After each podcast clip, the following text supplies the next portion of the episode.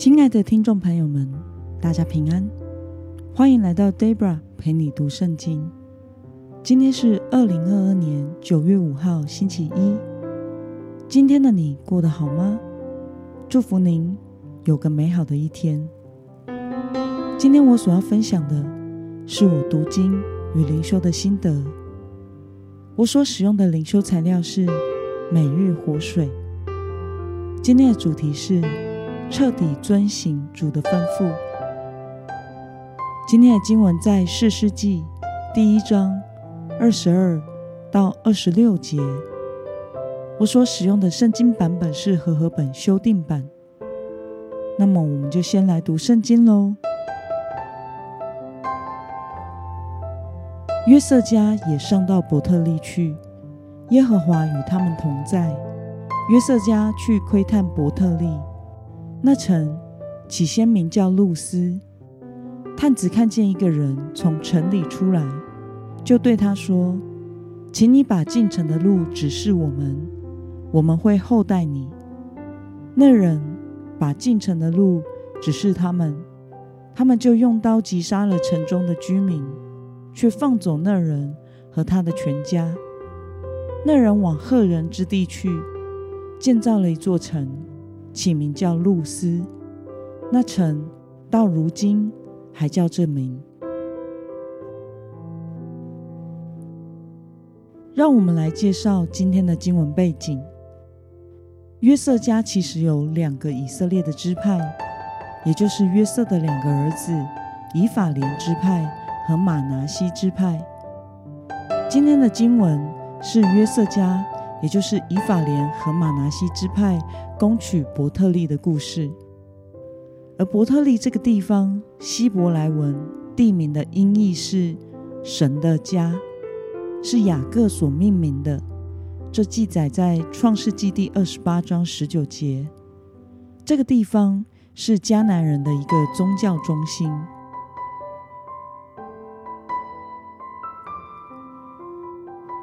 让我们来观察今天的经文内容。约瑟家所窥探的伯特利，原先名叫什么名字呢？我们从今天的经文二十三节可以看到，约瑟家去窥探伯特利，那城起先名叫露丝。那么约瑟家放走的那人之后做了什么事情呢？我们从今天的经文二十六节可以看到，那人离开后，就往赫人的地区，在那里建造了一座城，起名也叫做路斯。那城到如今还叫这个名字。让我们来思考与默想：约瑟家为什么要跟那人立约？并且因此放走他和他的全家人呢？从今天的故事看起来，好像与攻打耶利哥城时喇合的故事很类似，但是其实却是完全不同的情况。当年的喇合听见神带领以色列人出埃及的事迹，就承认以色列人的神是真神。最后，他也与以色列群体同住，并且融入在其中。反观今天的经文的事件，约瑟家放走的那人，并没有像喇合一样相信神，他只是为了自己身家性命和未来，出卖了自己的同胞而已，并且他迁移到赫人的地区，重建了路斯城。约瑟家。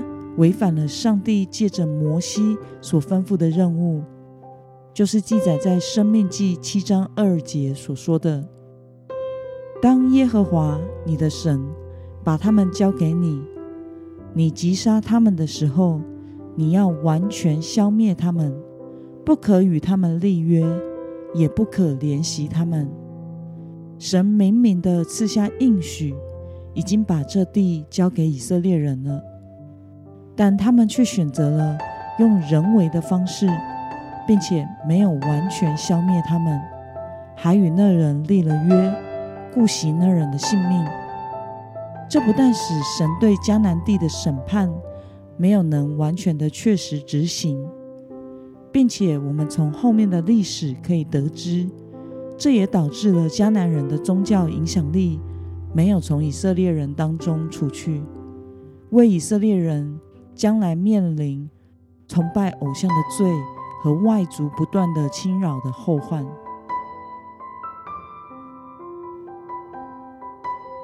那么，看到约瑟家没有按照上帝的心意而行，导致路斯居民的影响力仍然残存在以色列人之中。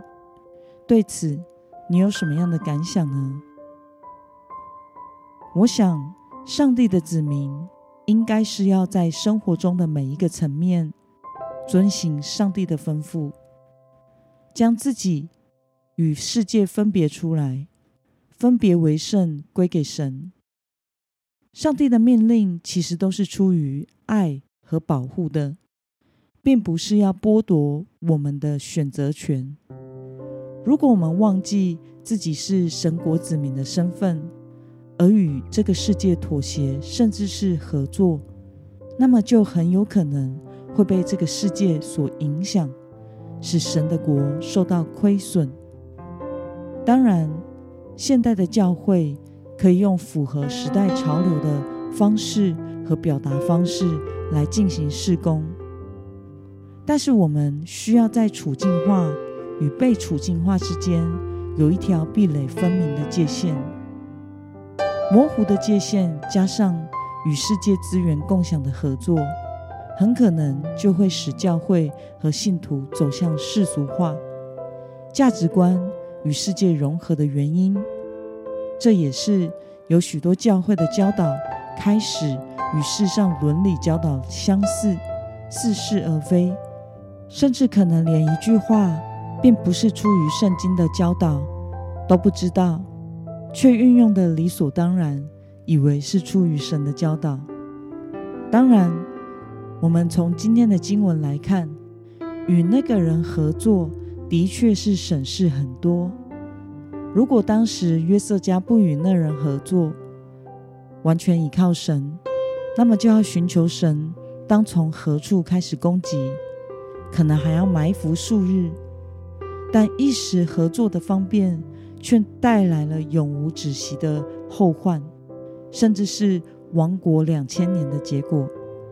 这是我们要引以为境界的。那么今天的经文可以带给我们什么样的决心与应用呢？让我们试着思考，在我们的生命中，是否曾与世界合作，或者是妥协，没能完全为主持守和分别为圣的。为了能够全然按照神的心意来过日子，成就神的计划，你决定要怎么做呢？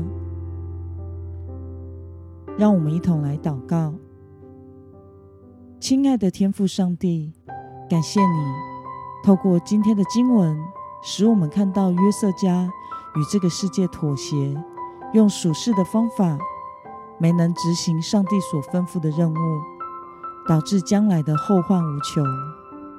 求主帮助我们，能天天住在你的里面，寻求你的心意，不与这个世界妥协。求主圣灵引导我们遵照耶稣的吩咐过生活，忠心的完成神国的使命。奉耶稣基督得胜的名祷告，阿门。